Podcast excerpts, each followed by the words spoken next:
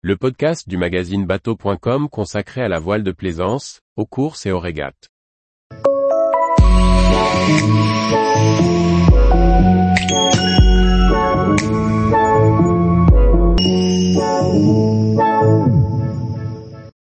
Bien faire un virement de bord, chronologie et astuces. Plaisancier passionné, spécialiste voile. Le virement de bord est une des premières manœuvres qu'on apprend à faire en voilier. Bien qu'on l'aborde dès le début de notre apprentissage, on peut toujours réussir à les peaufiner pour perdre le moins de temps et de vitesse dans le virement. Voici quelques bases et des conseils pour tous. Le virement de bord est une manœuvre qui consiste à changer les voiles de côté en passant face au vent. Notre voilier ne pouvant pas avancer face au vent, il est souvent indispensable de virer régulièrement pour louvoyer, c'est-à-dire remonter au vent. Il est impossible de définir une chronologie précise qui conviendra à tous les voiliers tellement ceux-ci sont différents. Ici, nous nous projetterons sur un voilier de croisière monocoque ou similaire, pour définir quelques grandes généralités. Étape 1. Être au prêt. Le barreur va se placer au prêt pour lancer son virement de bord. Il utilisera ses sens et tous les repères possibles pour s'assurer d'être bien au prêt. Son objectif principal est de toujours conserver de la vitesse. Une voiture ne tourne pas sans vitesse, il en est de même pour un bateau. Étape 2. Annoncer le virement de bord. Le barreur va annoncer à ses équipiers qu'il va lancer le virement de bord. Ils pourront alors préparer les écoutes pour le changement de voile.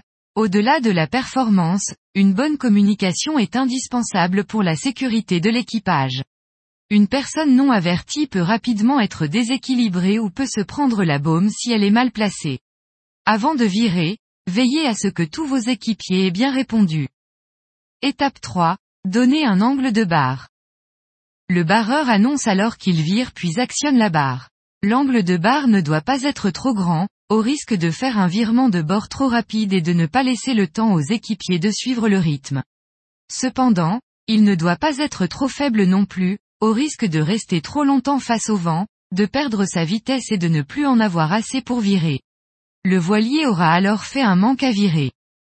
Étape 4. Réglage des voiles. Le barreur continue de virer en gardant un bon angle de barre. Au moment où on passe sur l'autre amure, les équipiers choquent la contre-écoute de voile d'avant pour border l'écoute afin de faire passer la voile d'avant du côté sous le vent. Étape 5. Arriver au près sur l'autre amure. Une fois qu'on est passé face au vent, le barreur doit aller jusqu'au près sur l'autre amure pour reprendre de la vitesse. Les équipiers peuvent alors régler les voiles, ranger le bateau et le virement de bord aura été réussi. Des pistes de réflexion existent pour continuer à améliorer vos virements de bord. En voici quelques-unes. Lorsqu'on donne un angle à la barre, on donne un angle au safran dans l'eau.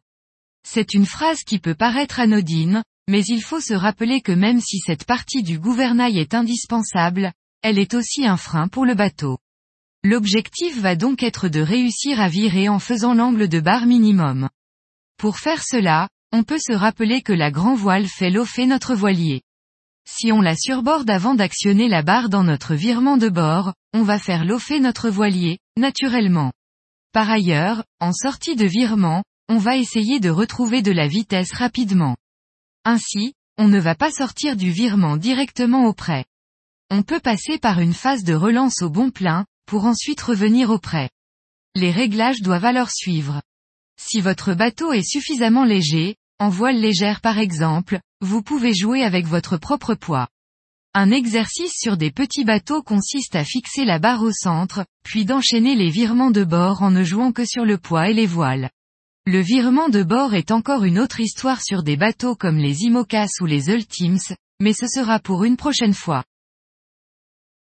Tous les jours, retrouvez l'actualité nautique sur le site bateau.com. Et n'oubliez pas de laisser 5 étoiles sur votre logiciel de podcast.